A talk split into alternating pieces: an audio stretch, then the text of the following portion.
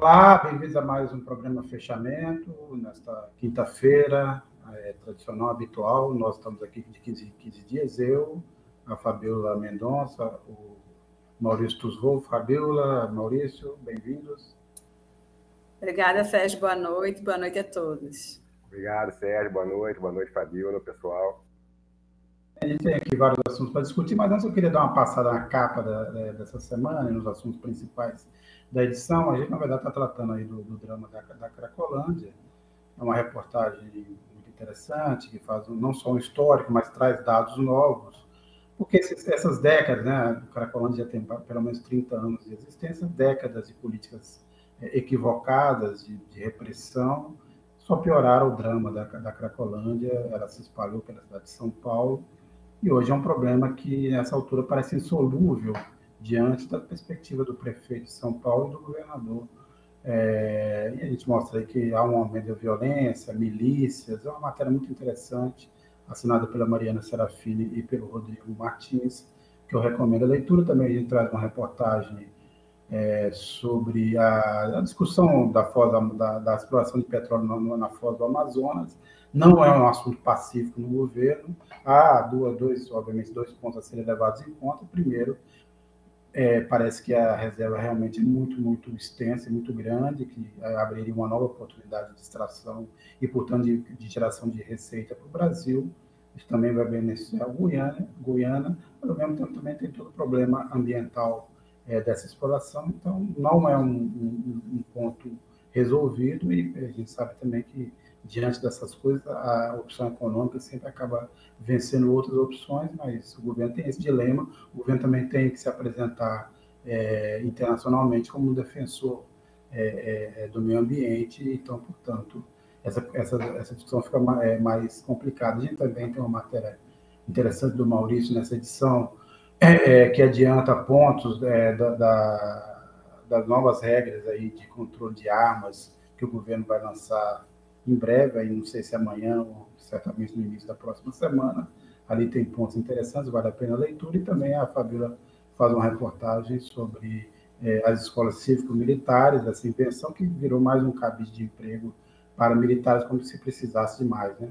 É, lá os caras foram trabalhar de Bedel, de B10 e ganharam ali entre 2.600 a 9 reais. B10 administradores, né? Além de tudo, manda lá militares com a ideia de que eles sabem fazer contas. Eu, você sabe muito bem que eu tenho dúvidas sobre certas habilidades dos militares, inclusive essa, essa se eles sabem fazer as quatro operações. É, talvez essa investigação agora, se o Ministério fizer um levantamento, é, talvez descubra que não é assim. Mas é, tem um dado que a, a Fabiola, obviamente, não conseguiu ter na reportagem, mas que saiu hoje é, no, no resto da, da, mídia, que foi anunciada hoje pelo governo, é que o governo também vai limitar é, a possibilidade de usar policiais militares e bombeiros na operação é, nas escolas civis militares, porque vários estados querem manter as escolas. Então, isso vai dificultar muito, até porque, como levanta a reportagem da Fabiola, há problemas constitucionais nessa, nesse modelo de escolas civis militares. Mas, mas eu recomendo todo mundo que leia, é, compre a revista na banca ou no aeroporto ou nas livrarias, que assine a revista, tem muitas promoções aí para quem é, é, prefere a opção online. E, obviamente, eu peço a todo mundo também que apoie a revista, contribua é, dentro do possível, assine, é, se inscreva e, e entre na, na, na, na, no grupo VIP desse canal, esse canal que já está beirando aí os 520 mil é, é, inscritos, mas obviamente a gente quer crescer mais e quer também mais participação de vocês. Eu agradeço mais uma vez vocês que têm sido tão importantes nessa progressão do canal da Carta Capital. A gente tem vários assuntos para tratar aqui hoje, eu vou começar um que é um dos temas dessa chamada desse programa, que é mais uma prova assim de, de crimes é, cometidos pela Lava Jato. Hoje saiu mais uma leva de informações da, da, da operação Spoofing, e fica claro ali que o Deltan Dallagnol estava negociando uma espécie de rachadinha com com o Departamento de Estado dos Estados Unidos e com a promotoria da Suíça, ou seja, tudo que fosse capturado da Petrobras, dinheiro que fosse é, oriundo ou é, é, é, de recuperação judicial ou de multas aplicadas, haveria uma espécie de partilha entre as partes. Eu queria, vou quero ouvir a Fabiola e o, e, o, e o, Maurício, mas obviamente eu só queria ressaltar o seguinte: em qualquer lugar do mundo, e principalmente nos Estados Unidos, que foi o grande mentor disso, isso, é crime de traição, de sedição. Promotores dos Estados Unidos estariam na cadeia, provavelmente com penas longuíssimas, se não de prisão perpétua, se cometessem, se forem flagrados cometendo crimes desse tipo. Então é muito pouco, é muito pouco a cassação do mandato do Dallagnol. A gente vai discutir aqui também outros pontos, é, é, mas há, há também em, em, em, gesta, em gestação aí uma tentativa de colocar um certos panos quentes, até com participação de gente do governo, né?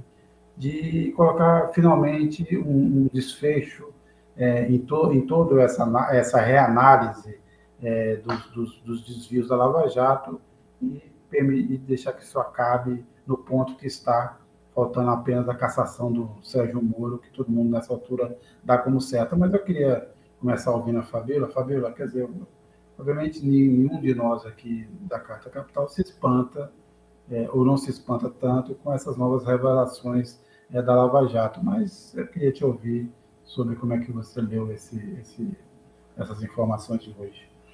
Pois é, Sérgio é mais um capítulo né, da, das denúncias que vão surgindo, que não, não são de agora, não, não começaram a surgir agora, é, da, da Operação Lava Jato. Né? É bom lembrar que esse dinheiro que estava sendo negociado é, fazia parte, inclusive, daquele fundo né, que o Delanhol tentou é, criar, né, pra, que seria gerido pela própria Lava Jato, e isso não aconteceu porque o STF entrou e, e barrou, né?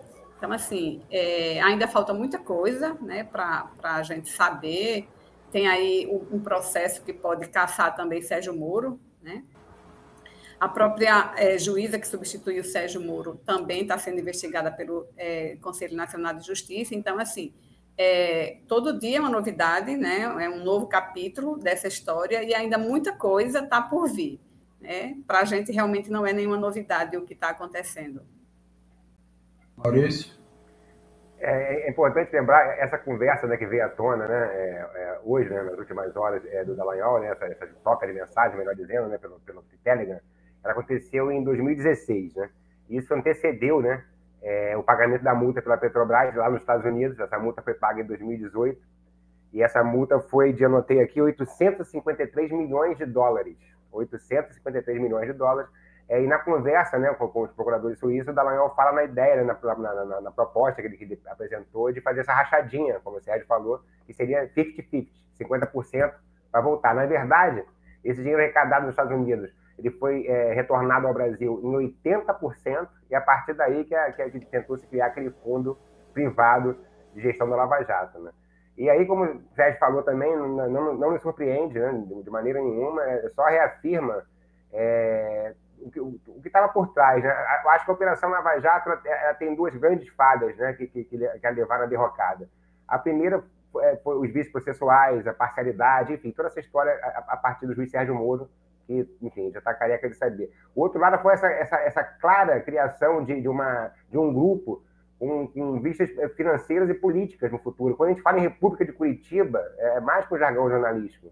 Era um núcleo que se criava ali é, para tentar, a partir daquele momento, é, ter um papel importante né, na condução do país. É, isso, felizmente, foi evitado.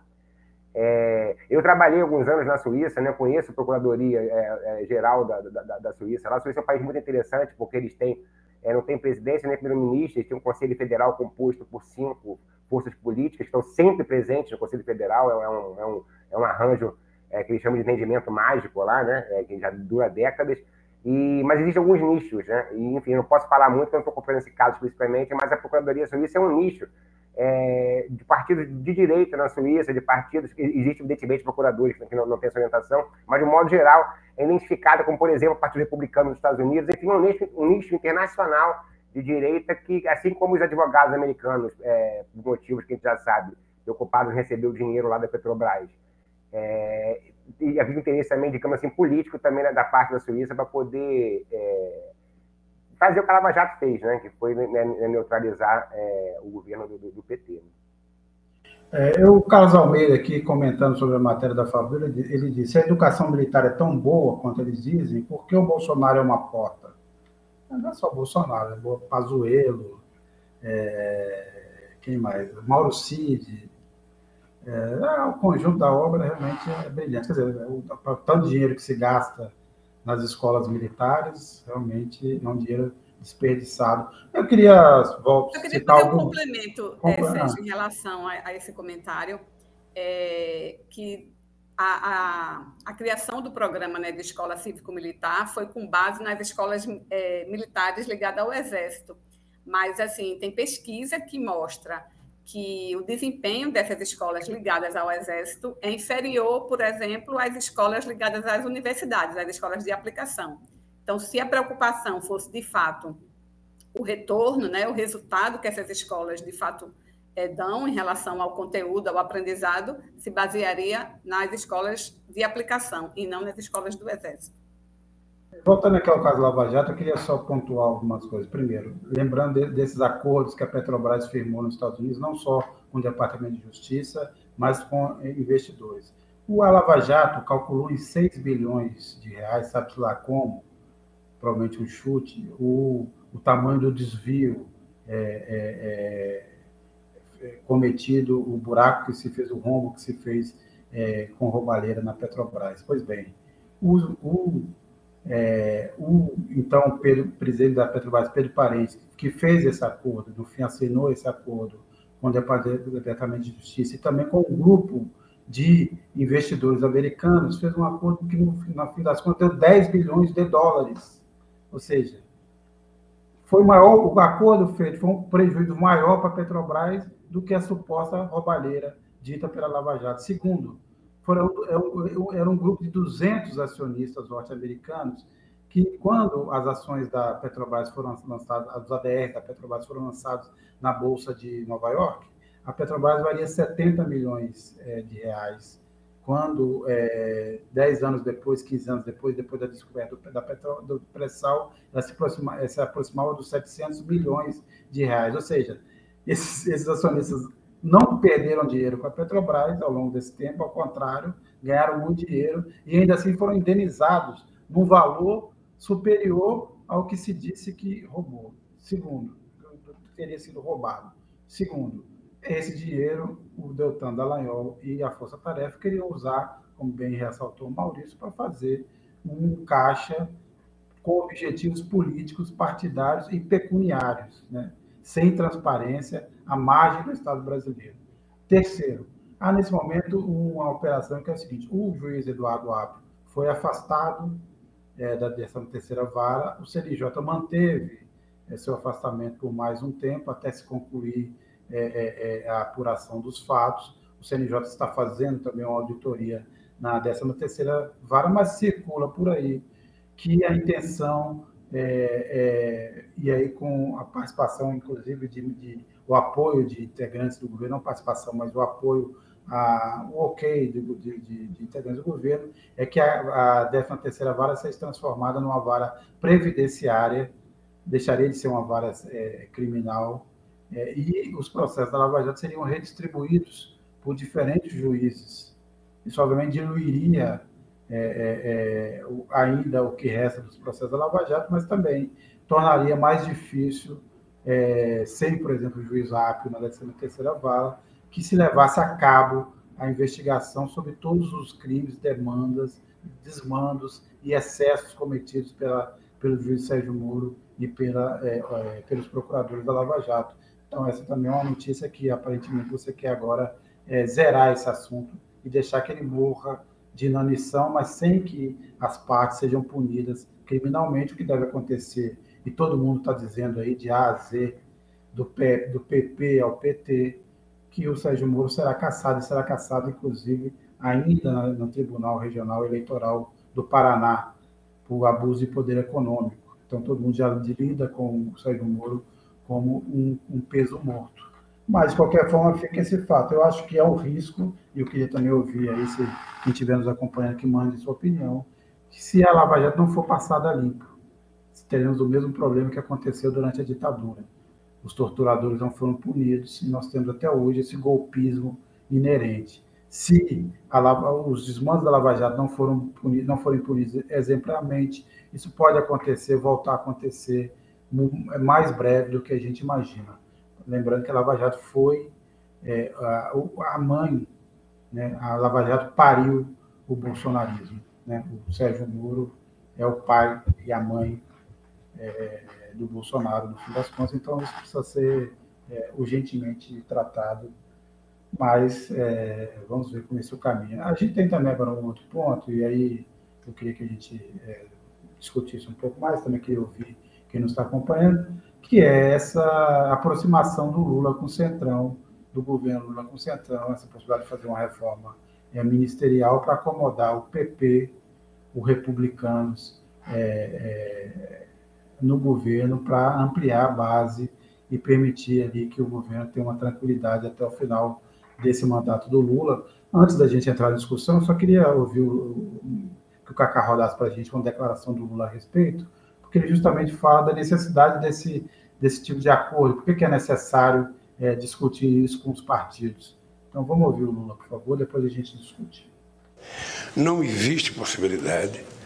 Obviamente que na medida que você tenha partidos que queiram participar da base, nós temos interesse em trazer esses partidos para dar tranquilidade à nossa governança dentro do Congresso Nacional, mas quem discute ministro é o presidente da República. Não é o partido que pede ministério, é o presidente da República que oferece. Então, no momento adequado, que eu voltar quando terminar a férias do deputado, sem a pressa dos líderes, mas com a tranquilidade, sabe, de quem tem a responsabilidade de presidir um país importante como o Brasil, eu chamaria as pessoas para conversar. Então, irei oferecer aquilo que eu acho que é necessário oferecer para construir a tranquilidade no Congresso Nacional que nós precisamos. Eu queria saber o que você acha dessa justificativa do Lula e, segundo, o que, que deve, qual, se, ao, ao, acomodar é, o PP e o republicano, então parte do centrão, é, como é que você enxerga é, é o, o, o, futuro do governo Lula? Que cara teria, se é que é possível identificar uma cara é, no governo Lula depois dessa acomodação dessas duas forças políticas? Então, eu acho que Lula manda vários recados, né? E, e, e, tenta empurrar ao máximo, né? Adiar ao máximo essa reforma ministerial, porque não é de agora. É que o Centrão né, está com essa gana toda de assumir alguns ministérios, inclusive alguns ministérios estratégicos, como desenvolvimento social. Então, eu acho que Lula está usando uma estratégia de empurrar com a barriga, seja por viagem, seja pelo recesso no Congresso. Ele fica aproveitando né, algumas, alguns, algumas desculpas para jogar mais para frente. Né? E, além do que, é, como ele não é um cara tecnológico, então não é um cara que está lá com o celular, com o WhatsApp, ele também termina é, se blindando de pressões. Né? De, então, é, eu acho que ele, quando assume o governo, ele monta um ministério dentro das forças de, de progressistas né, que estavam com ele na campanha, era o ministério que tinha a cara do governo. Só que com, com essa ganância do Centrão, e ele precisa desse Centrão para governar, né? porque aquilo que ele dizia em campanha, não basta eleger o presidente, tem que eleger também uma bancada que dê sustentação. Como a bancada eleita é uma bancada de direita, ele vai precisar fazer esses acordos. Então, ele vai, vai precisar né, mexer no, no ministério, nos ministérios e vai descaracterizar aquele projeto que foi eleito nas urnas. Porque se ele tira um dos nomes né, que for, foram ventilados, né, foram vários nomes ventilados, mas um dos nomes, se ele tira o Silvio Almeida, né, que é um negro de direitos humanos, se ele tira para botar alguém do PP ou do Republicanos, ele está descaracterizando o projeto político eleito nas urnas. Né? É, desenvolvimento social, que é outro, é, que, que, é de Wellington Dias, é um, é um, quadro do PT de confiança de Lula. Existe a possibilidade dele passar né, esse ministério para o Centrão, mas vai retirar né, as, as atribuições é, do, do Bolsa Família e do é, benefício de proteção continuada. Então, Está em jogo esse ministério? Tá, mas esses dois programas sociais sairiam do ministério e continuaria com o governo. Então, eu acho que vai chegar um momento, de fato, que ele vai precisar ceder, e parece que o momento está sendo esse, mas eh, vai descaracterizar o projeto político aprovado nas urnas. Maurício? É, Sérgio, é, é, importante pensar de duas formas essa história, né? Eu acho que tem um lado mais pragmático e outro mais, digamos, filosófico. Assim. Né? O lado pragmático é, ele foi exposto pelo líder do governo é, na, na, Câmara, o deputado José Guimarães, do PT, é, que falou é, que, que, esse acordo, né, que pode trazer para o Ministério, né, os deputados André Fufuca e Silvio Costa Filho, ministérios ainda a definir, né, por conta dessa dança das cadeiras que deverá acontecer, como a Fabiola acabou de, de nos relatar, é, isso garantiria uma, uma, uma margem é, é, confortável, segundo ele, para o governo, de pelo menos 360 votos, 350, 360 votos na Câmara, fundamentais para a governabilidade daqui para frente. Isso é um dado pragmático. É, o presidente Lula, a gente, é, enfim, ele, tem alguns defeitos, mas um, um, um, que ele não tem, com certeza, é, é, é, o de não saber fazer política. Né? O Lula é um cara experiente, ele é presidente pela terceira vez, a gente lembra o que aconteceu, né? já é história do Brasil isso, é, no, no primeiro é, governo, a tentativa capitaneada na época pelo Zé Dirceu de trazer o MDB para o Ministério, a recusa do próprio Lula, é, a forma como o Congresso iniciou é, relativamente hostil é, ao, ao, governo Lula, apesar dos acenos que Antônio Palocci, então ministro da Economia, fazia para Faria Lima, digamos assim, é, acabou desaguando no mensalão. É, depois o PT tem um processo traumático, né, capitaneado dessa vez pelo Eduardo Cunha, que culminou no impeachment da Dilma. Quer dizer, o Lula sabe que a relação com o Congresso não é fácil. É, nessa eleição, apesar da frente ampla, né, que foi tão insensada aí, é, pela maioria da mídia, e que é importante de fato, ela não venceu na, na, na Câmara, é, no Congresso, de modo geral, mas sobretudo na Câmara dos Deputados. Quem venceu a eleição legislativa no Brasil é, federal foi o bolsonarismo, foi, foi a direita, e a gente vê a bancada do PL com 90 e tantos deputados aí, a maior bancada isolada, mas tem republicanos, tem a União Brasil, tem o PP. Quer dizer, o governo ele começou é, já no executivo, é, é, sob essa égide de uma, de, uma, de uma frente ampla, tendo que lidar com um Congresso mais à direita, mais atrasado e com interesses corporativos e alguns até inconfessáveis aí, como a gente conhece no nosso parlamento. É, quer dizer, é difícil para o Lula, tentando se colocar né, na, na, na, na, pele do, do, presidente, é difícil para ele, ele deve estar pensando em fazer um governo que dê certo, que possa garantir sua reeleição, ou então a eleição do candidato da esquerda lá na frente, tenho certeza que o Lula está pensando nisso, mas como governar no momento? Como governar sem ser engolido? É, é, é, problemático. Essa é a parte pragmática. A parte filosófica que eu falo é aquela coisa, é lamentável, né? É lamentável que entra governo, sai governo, é, seja de direita, de esquerda, essa dependência desse centro fisiológico aí, que chamam de centrão há tanto tempo, né? É, é a democracia que temos, temos que defendê-la, porque passou perto de, de perdermos essa, né, esse, esse, direito democrático à sociedade. A gente sabe que esse, esse governo Lula é muito imbuído disso, temos que sempre lembrar isso também, mas é, é necessário que o país pense como aprimorar. Né? Eu, particularmente, defendo o voto em lista defenda uma reforma política, mas isso é uma discussão que a sociedade tem que amadurecer, toda a sociedade, mas levar para frente, porque a democracia, como é hoje, é distorcida pelo poder econômico, uma campanha patrimonialista, que acaba fazendo um jogo de cartas marcadas que sempre redunda nesse centrão imenso, que, enfim, acaba se descolando da, da própria eleição do executivo.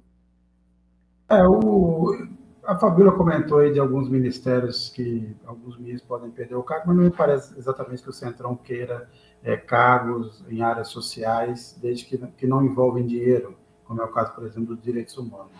Hoje saiu uma notícia, por exemplo, que o PP disse que não aceita o desenvolvimento social, a pasta ocupada pelo Wellington Dias, se ela não vier com o Bolsa Família e outros programas sociais ligados. Então, eles estão olhando a integração, é, é, integração nacional que não só gere muitas obras, mas faz muito é, contato com os prefeitos, o que eles querem é ter mais capilaridade é, para na, na hora das eleições, por exemplo, ano que vem nós temos uma eleição importante, a eleição de prefeitos, que, é, que acaba possibilitando uma base que depois vai ter influência na eleição congressual, não na eleição é, dos cargos majoritários, mas na, na congressual muitos prefeitos depois ouviram deputados, ouviram senadores, é, então tem esse interesse. Ou outras passas, é, é, passas que lidem com orçamentos grandes de obras. O Lula está prometendo agora para o segundo semestre uma, uma agenda positiva,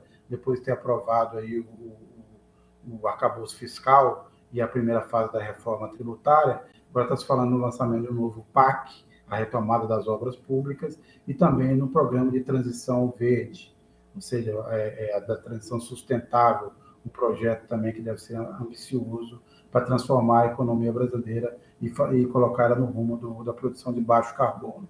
Então, tudo isso é, vai, vai muito dinheiro e, e, e, e é o que o PP, os republicanos, o PL querem. Essa ideia de que o centrão é muito confortável para esses partidos, porque na hora H da votação não está lá. É, o Arthur Lira ele não é candidato pelo centrão, ele é candidato pelo PP.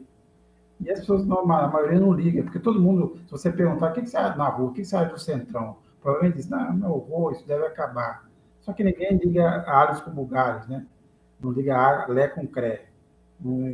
Pouca gente entende, na verdade, quem é, quem são os partidos que compõem o tal do Centrão. Agora, realmente, tem essa dificuldade. O que eu acho que, e depois eu queria ouvir vocês novamente, o que eu acho que deve acontecer é o seguinte, é, o Lula está tentando buscar uma governabilidade para colocar o Brasil minimamente nos eixos, colocar no trilho e começar a fazer a máquina andar. Não devemos esperar grandes avanços, a não ser a recuperação de programas antigos, em áreas é, de costumes, em algumas demandas sociais ou de minorias.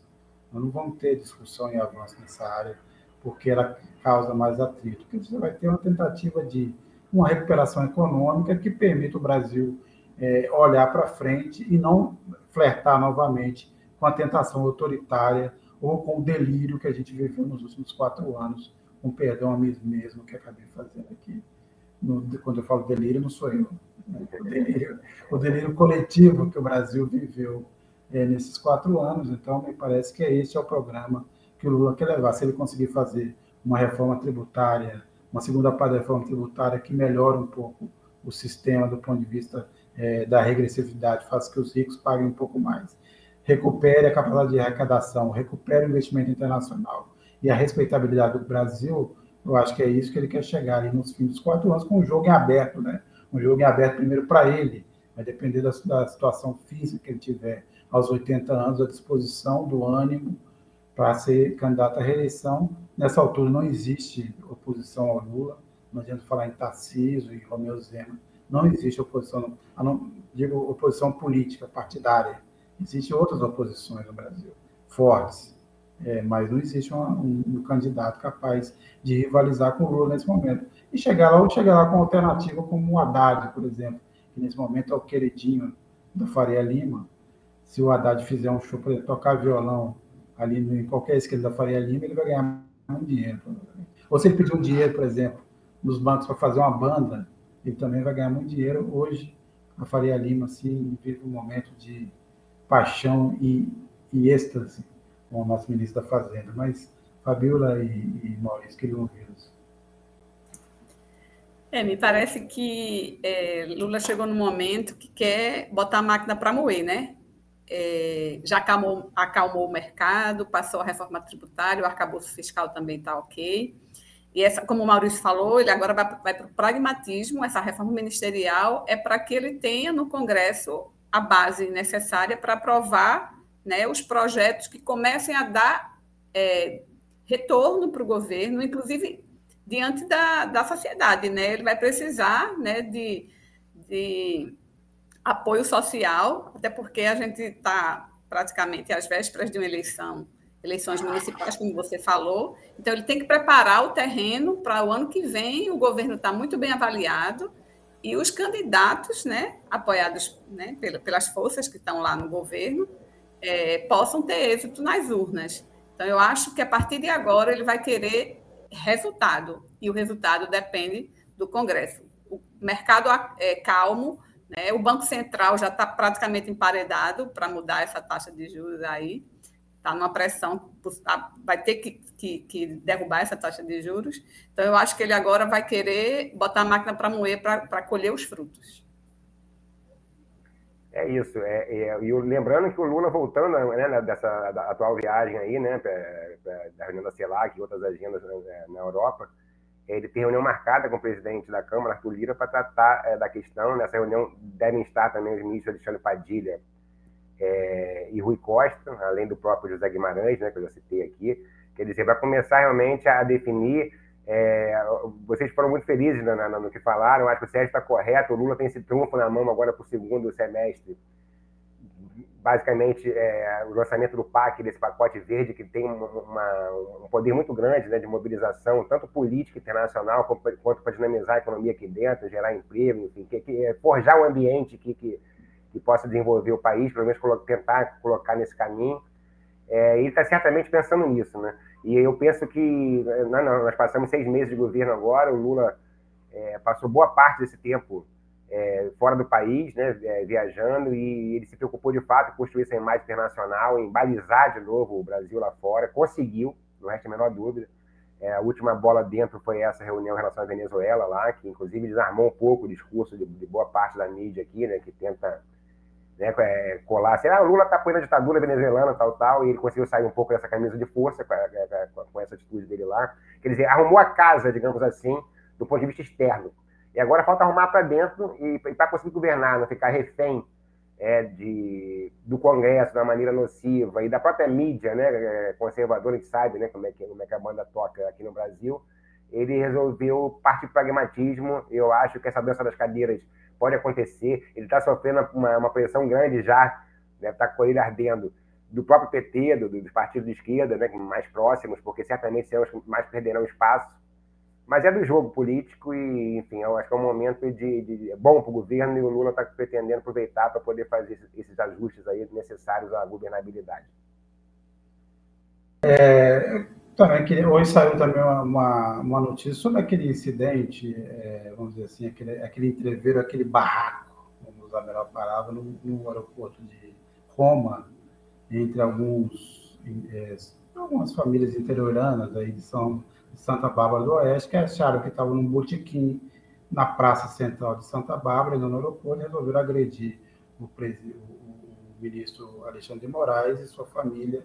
Eles que conduziram até agora um, um, uma, explicações muito confusas. Aí a PF disse que viu as imagens lá e que realmente houve agressão. E agora o tal do o senhor Mantovani, é, que foi, inclusive, candidato a prefeito de São Bárbara do Oeste, de, de é, Santa Bárbara do Oeste, disse que agora ele não sabe, não se lembra exatamente se ele empurrou ou deu um, um tapa no filho do Alexandre de Moraes. Quer dizer, a gente tudo sofre de memória, mas eu queria ouvir é, é, Fabiola e, e Maurício. Primeiro, obviamente, tudo isso é patético, mas a gente ainda convive. A pergunta é: vocês acham que até quando a gente vai ter que conviver com esses espasmos bolsonaristas. Eles diminuíram, vamos ser sinceros, pensando em todo o tipo de esculacho que aconteceu é, nos últimos anos, nos piores momentos do mensalão, depois do, da Lava Jato, onde é, ministros e personalidades eram agredidas em qualquer lugar na rua. O Chico Barco foi agredido, agredido na saída de um, de um restaurante, o, cuspiram no, é, no Zé de Abreu no restaurante. É, o, o, Guido Mantega foi, coitado, hostilizado várias vezes, hostilizado no hospital, no momento em que a mulher é, passava pelo mais difícil tratamento de câncer e acabou depois falecendo. A gente viu toda essa barbaridade. Ela diminuiu, mas ali continua uma espécie de. É, ali, um, um embrião disso. O vírus continua circulando. Fabiola, você acha que esse tipo agora de ação que o Alexandre de Moraes tomou, que alguns acham até excesso, fizeram busca e apreensão na casa dos, é, dos agressores, é, é necessário para é, coibir esse tipo de ação? O que, que é possível fazer? E segundo, até quando a gente vai conviver com esse tipo de comportamento? É, a gente vai conviver com isso até enquanto não tiver punição, né? Enquanto essas pessoas continuarem fazendo, porque você citou vários casos aí no passado que né, vieram na, na, no desdobramento da Lava Jato, né? aquele ódio à política, aquele ódio, aquele antipetismo, e as pessoas não podiam frequentar restaurante que eram, né? É, enfim, é, tudo isso acontecia porque não tinha punição. Essa pegaram em bomba agora, né? Com, com, com Alexandre de Moraes pegaram em bomba porque é, foram mexer exatamente com aquele ministro que está indo para cima, que está enfrentando, né? essa ira bolsonarista, que o que a gente viu né, lá em Roma foi um desdobramento do que vem acontecendo nos últimos meses. Isso é continuação do 8 de janeiro, né? mesmo com toda a ação né, é, para combater e para é, enfim, é, investigar as pessoas envolvidas no 8 de janeiro, ainda tem né, um, um, pessoas, ainda tem uma família que vai agredir exatamente os filhos, a família do ministro que está investigando tudo isso. Então, as pessoas estão perdendo noção de realidade, né? Os bolsonaristas estão perdendo a noção de realidade e vai mexer com uma pessoa como Alexandre de Moraes. Então, é, se foi é, exagero ou não, isso daí, para mim, né, isso é secundário, porque é preciso, de fato, investigar, saber quais são as, quais são as relações que essas pessoas têm né, com, com todos esses atos golpistas também, quais são os tentáculos, é, e punir, porque enquanto não existir uma punição, a gente vai continuar vendo isso se repetir com frequência. Então, eu, eu acho que, que a, a investigação e, e, a reação né, do, do Supremo está correta. É, eu assino embaixo do que a Fabiola falou, eu acho que falando sério, né, uma coisa grave, a gente tem essa, essa alucinação né, bolsonarista, que ela se exprime com maior ou menor grau de violência. É, os episódios que o Sérgio lembrou aí do Chico Buarque, particularmente revoltantes, né? lembrando que a, a dita esquerda também às vezes comete esses deslizes, né? Vale lembrar o Augusto Aras, lá também foi estilizado na rua. É, enfim, isso é um perigo. O Alexandre Moraes é um cara que tem uma estatura né, alta e com aquele carecão, assim, ele é super visível, né? Você imagina ver esse pessoal ver o, o Alexandre Moraes no aeroporto. É, ele é um alvo, digamos assim, da ira bolsonarista, né? Mas eu acho que isso tem que ser levado a sério, porque ele, naquele momento, por exemplo, o ministro Alexandre Moraes estava sem escolta é, policial, com a família, né? Quem garante que não possa acontecer né, uma coisa mais grave. Né? E acho que tem que se investigar, sim, é, o envolvimento dessas pessoas, com tudo que aconteceu. Aliás, qualquer pessoa que, que, que bote a cara na janela para mostrar que está envolvido com esse tipo de coisa que se passou no país tem que ser investigado para ver se não participou dos atos lá, se não financiou. Sobretudo famílias que têm dinheiro como essas, que fazem parte da política, como, como o Sérgio falou, é, já foi candidato a prefeito, foi candidato, foi prefeito, agora me fugiu. Enfim, é, é, é isso. Agora, é. Candidato, foi candidato. candidato. Foi candidato, Maurício. Também foi presidente da União Barbarense. Oh, União Barbarense. time, é tanta barba doente. Então, e é, agora brincando, gente, a, a família falou, é, como é que você falou, família de, de, de, de bomba? Falou, falou que mesmo? Que foi é, mexer, mexer em bomba. Ficou em bomba, foi então, mexer logo com o Alexandre de Moraes. Quando era é, mais novo, a gente no colégio é, brincava assim, o pessoal foi até corajoso, cara, sou, pô, então vai lá, passa a mão na bunda do PM. era uma brincadeira. É, o equivalente, né? Dar um tapa na cara do filho do ministro do Supremo, pelo amor de Deus, né, gente? É com muita coragem. Não, é isso. E, de qualquer forma, o comportamento também é o tipo de comportamento bolsonarista. Em manada, em bando, agem com muita coragem. Eles são chamados à responsabilidade e começa ou, ou, ou se calam, ou tem uma atitude covarde, ou começa a delirar. Vamos lembrar, o próprio Bolsonaro falou que. É, lembra aquela desculpa que o Bolsonaro teria tomado um remédio quando fez uma declaração? Ou o outro disse: não, eu me estava sol demais. É isso, ou está tá quente demais, sei lá. E agora é essa: o sujeito teve um apagão, ele não sabe naquele, naquele momento se ele empurrou ou deu um tapa. Mas pode acontecer, não tem isso. Tem alguns julgamentos que o cara é assim, é, como é que é? Tem, um, tem uma expressão para isso, um apagão psicológico, tem uma expressão. É, não, além do lápis, o Cacá, tem um, um termo específico. Quando alguém comete uma série de crimes, por exemplo, não se lembra um serial killer. É, perda momentânea dos sentidos. Perda momentânea dos sentidos. É, tem acontecido isso com ele. Né? Ali, sei lá, estava muito quente na Itália, realmente então, o calor na Itália está insuportável, dizem, passando dos 48 graus, pode ser que tenha tido esse efeito. Mas é sempre tudo muito patético, porque realmente no Brasil é, é sempre uma tragicomédia. Nunca é uma coisa só trágica, né? nem só comédia tudo isso assim que no fundo dá esse gosto é, um tanto quanto amargo na nossa boca, mas é, eu acho também que, você, que precisa continuar essa investigação, as investigações estão avançando, o Mauro Cid, por exemplo, teve agora um novo depoimento, eu queria citar dois depoimentos também importantes desse universo bolsonarista. Primeiro, o Mauro Cid, que foi lá e disse que a Michelle não gostava dele e o obrigava a ele pagar as contas para a família dela e o outro foi do Arthur Duval, que entregou o Daniel Silveira. Falou que a culpa toda daquele plano é do Marcos Duval, né? Marcos Duval entregou o Daniel Silveira, é, dizendo que aquele plano lá para tentar é, também é um plano, é um plano, plano do Didi Mocó ou do Cebolinha. Eles iam armar e o Alexandre de Moraes ia cair, ia fazer uma confissão é, que ia levar ao impeachment e à prisão do Alexandre Moraes para dar um golpe. Eu queria saber como essas figuras inteligentes iam conseguir convencê-lo. Mas ele disse que tudo foi criação do Daniel Silveira, que agora está fazendo vaquinha aí para poder pagar suas contas. Mas também, nesse, ainda nesse clima, Fabiola e Maurício, o que vocês acharam do depoimento do Mauro Cid e desse, do, do, do depoimento do Marcos Duval? Lembrando, o Marcos Duval é aquele nosso homem na SWAT, né? É, que honra e glorifica é, o Espírito Santo, esse estado assim. É, você sabe que eu estudei, fiz faculdade lá, tenho muito apreço. A minha mulher é do Espírito Santo, eu passo minhas férias no Espírito Santo. E é um estado que não merecia, é, ou talvez merecesse. No fundo, merece, porque o estado. Eu estou aqui me alongando, mas resumo. O Espírito Santo mudou radicalmente é, de uns anos para cá, então talvez eu, eu acho que ele merece, acho que o Espírito Santo merece o Marcos Duval, mas Fabíola. É, você fala do depoimento de Mário, Mário, Mário Cid, Mauro Cid. Mauro Cid.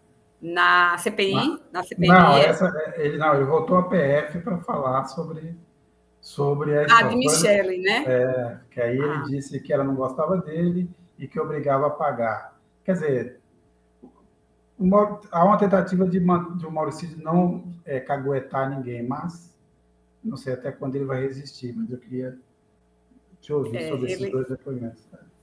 É, ele disse que Michele não gostava dele e que quem fazia contato eram os assessores e que ele tinha ordem para não pagar as contas pessoais da família de Michele, só de Michele. Só que chegava é, conta de plano de saúde de irmão, faculdade de irmã, enterro de avó, e ele pagava tudo e levava depois da bronca de Bolsonaro. Então, assim, é, ficou muito claro né, que ele não se entendia com Michele e levava a porrada de Bolsonaro. Ele, na verdade, ficava nesse jogo. Aí aproveito também para falar da CPI. Na CPI foi um não depoimento, né? Porque ele ficou em silêncio, inclusive quando perguntaram a idade dele. Até a idade dele ele se negou a responder. E aí teve uma representação né, da própria CPMI é, pra, por conta do abuso né, do silêncio, do abuso do direito de, de se manter em silêncio e saiu recentemente, agora há pouco, acho que umas cinco, quatro, cinco horas, é, uma decisão do Ministério Público de desconsiderar essa ação da, da CPMI. Então, assim, é, ele tá, é, ficou tudo bem para ele, não tem problema. Quanto ao Marco Duval, eu, eu vou concordar com o Bolsonaro, um negócio de doido, porque aquela reunião parece uma coisa de doido, né? Bolsonaro disse. Cada um diz uma coisa e está todo mundo errado. Maurício? É isso. Em relação a essa história do, do, do Marcos Duval, é aquele jogo de empurra, né? Em relação ao Mauro Cid também, né? O Tenente Coronel Mauro Cid também, porque é, na medida que ele fala o que falou, ele tenta limpar a barra do, do presidente Bolsonaro, né? Quando, na verdade, ali, ali é de um esquema de, de, de, de, favorecimento no sentido de usar é, a estrutura da, da presidência para poder pagar, pagar contas pessoais, né? É, no, no, caso do, do Marcos Duval, é, eu acho que pô, é, sempre que a gente pensa, que eu vejo isso, eu penso assim, pô, imagina se tivesse ganhado a eleição, o Bolsonaro tivesse sido reeleito, esse pessoal no poder, reeleito, como é que ia estar o Brasil agora, entendeu? E aí dá vontade de, dá, dá para ver o Cristo Redentor da minha janela, né? dá vontade de chegar lá e agradecer a cada noite antes de dormir, porque imagina, que se com esse nível de inteligência política, né, que eles montar esse golpe tabajara aí, imagina depois, né? Porque a gente teve ditadura aqui, mas tinha algumas figuras, né? Roberto Campos, não esse, o avô, é, é, Goberido Couto e Silva, né? Existia alguma inteligência, né? É, para além de pintar meio fio e árvore né? nas forças militares brasileiras e, na direita parlamentar, mas no caso aí é, é, é, uma galera difícil de aturar, nos livramos de boa. Imagina o Marcos Duval na BIM. Marcos Duval na BIM. Para quem é da SWAT, isso é besteira, né? É, é fichinha. Fichinha, fichinha. Tem um comentário aqui do, do, do, é, do, Paulo Silva, falando sobre a Venezuela. A Venezuela, o, importante é ter eleições limpas. Eu acho que esse acordo, essa tentativa, na verdade, de união de alguns países europeus e, e latino-americanos para tentar é, chegar ao meio termo na Venezuela é bem interessante, talvez seja o caminho mais eficiente para colocar de novo a Venezuela no jogo é, é, é na geopolítica mundial. É, é, o Celso Amorim, por exemplo, sempre defendeu a ideia de que, independentemente dos problemas que a Venezuela tem, e a gente aqui na capital nunca, nunca passou pano para a Venezuela, a gente sempre ressaltou é, é, os pendores autocráticos, é, é, é, os riscos autoritários que, o, que, o, que, o, que o bolivarianismo foi, foi criando, mas principalmente durante o governo Maduro, você mudou a, a, a, os, a justiça, você, você mexeu no sistema congressal e você prendeu adversários políticos com algumas chances de ganhar as eleições. Isso não tira, veja bem, isso, isso não tira nenhuma das responsabilidades da, da oposição venezuelana, venezuelana, que é feroz, que é, é, é, é que é, é, é elitista, que é antipovo, que tentou dar vários golpes, que se apoderou do dinheiro popular com a ajuda de países internacionais. Isso não, isso não é nenhum tipo também de justificativa para isso. Mas o fato é que a Venezuela precisa ter uma eleição reconhecida internacionalmente, e hoje isso não acontece. Então, o Celso Amorim sempre disse que a melhor forma de ajudar a Venezuela é integrá-la é, em blocos como o Mercosul, na CELAC, em outras conversas, porque nesse ambiente é, é possível fazer algum tipo de pressão institucional para que a Venezuela é, é, é possa é, achar um caminho que seja satisfatório internamente, que apazigue as coisas e que permita que o país siga um caminho que a, a, comunidade internacional olhe para aquilo e consiga ver ali, dê um, um respaldo a isso. Então, acho que essa iniciativa foi muito importante, sim. A Venezuela precisa ter eleições limpas, eleições claras e transparentes, né, com as regras é, claras para todas as partes, e a oposição, é, que a oposição fique menos golpista, que o governo fique menos autoritário, para achar um caminho, isso me parece ser é, a melhor alternativa. Agora, é, Fabiola e Maurício, eu queria que vocês dissessem o que, que vocês recomendam para quem nos assistiu até agora. É, acompanha essa semana, vale também recomendar, se alguém quiser recomendar o filme da Barbie, ou o Oppenheimer também está valendo. É, eu, eu não vi ainda não, estreou hoje. Talvez eu veja até o filme da Barbie. Talvez, porque estão dizendo que é um libelo feminista, Fabio. Quem sabe? Eu vou lá para ver a Margot Robbie, obviamente, mas só por isso. É, coloca o figurino rosa para ficar bem a caráter. Eu acho que a gente precisa ficar de olho é nessa reforma ministerial aí, porque a gente não sabe exatamente o que isso vai representar e o quanto vai desconfigurar um governo eleito com a proposta progressista, né? Vamos ficar ligados nisso. Maurício? A minha dica é um assunto já, já mencionado pelo Sérgio no início do programa, que é o lançamento pelo governo, né, pelo Ministério da Justiça, das novas regras é, relativas à, circulação de armas no país, né, que, é, que é objeto da matéria que eu escrevi para a revista é, nossa dessa semana. Esse anúncio deve ser feito amanhã, é, pelo que apurei hoje, talvez não role amanhã, mais tardar segunda-feira, é, e ele vem no rastro aí do anuário é, Nacional de, de Segurança Pública, foi, foi, lançado hoje pelo Fórum Brasileiro de Segurança Pública, que dá para fazer uma revista inteira com os dados, um jornal inteiro, que é muita coisa, é realmente muito rico. E em relação às armas, tem é, um, um, capítulo particular mostrando realmente como o derrame de armas é, representa maior letalidade, né? Quer dizer, é, os, os, próximos passos do governo em relação ao desarmamento é um, um assunto que nós podemos ficar de olho nos próximos dias. É, eu Nesse domingo acontecem eleições na, na Espanha e os prognósticos, assim, na verdade, as pesquisas oficiais é, é, é na Espanha só podem ser divulgadas, divulgadas uma semana antes. Então, na segunda-feira foi divulgada a última é, rodada de pesquisa, mas o Instituto, de uma forma meio malandra, registrou uma pesquisa na Suíça e, divulgou, e a divulgou lá na Suíça na quarta-feira, que mais, mostra mais ou menos o mesmo quadro, que é uma tendência do PP que é o partido tradicional de direita, conseguir uma, um número maior de cadeiras, mas vai depender, para conseguir é, formar o governo, do Vox, que é, os, que é o partido de extrema-direita, que é, são os herdeiros do franquismo.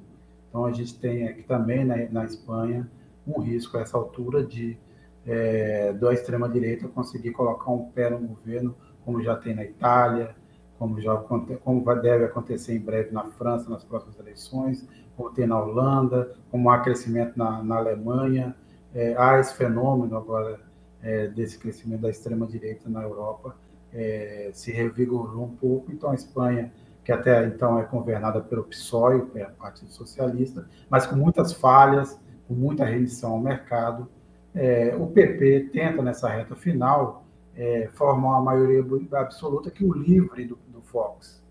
Mas o caso que acontece é o seguinte: o Vox vai entrar pelas, pela porta dos fundos no governo e provavelmente nas próximas eleições entrará pela porta da frente, porque é o que tem acontecido nas eleições na Europa, é, em termos da, da extrema-direita. O caso da italiano é, é, o mais claro. Você tinha antes o movimento lá do Salvini, que compôs o governo, e agora você bateu no, no, é, no Fratelli Itália, que é da, da, da, da Meloni, que agora é a principal força política da Itália. Eu espero que seja uma passagem, um momento, vamos dizer assim, curto, mas de qualquer forma há esse movimento, um movimento preocupante que tem reflexo no mundo inteiro. Lembrando, por exemplo, que ano que vem a gente tem eleições nos Estados Unidos. É, uma grande, o Trump é um candidato fortíssimo, e a gente vai ter esse ano uma eleição na Argentina, onde um candidato de extrema-direita, o bolsonarismo, o bolsonarista é, portenho, o Milley, é, também está numa escalada nas pesquisas e pode se tornar uma surpresa é, na Argentina, que seria também uma tragédia entre as tantas tragédias que a Argentina vive. Eu queria agradecer quem nos assistiu até agora, lembrando sempre é, que a gente conta muito, depende muito do apoio de vocês. É, então, não só obrigado, mas eu peço que a gente que continue nos apoiando, assistindo nossos programas, compartilhando, comprando a revista, assinando, doando é, e é, fazendo o que puder pela gente. Quem, quem é, acredita também pode orar pela gente, pode ir no terreiro fazer alguma coisa, pode fazer várias coisas. Quem não acredita, como eu, também pode só tomar uma cerveja no nosso nome, comemorar. Façam qualquer coisa para ajudar a Carta Capital, a gente precisa muito. Fabiola, é, Maurício, como sempre, não preciso dizer, eu aqui tenho sempre a honra de estar com vocês aqui quinzenalmente. Então, agradeço muito também essa parceria. Então, até a próxima.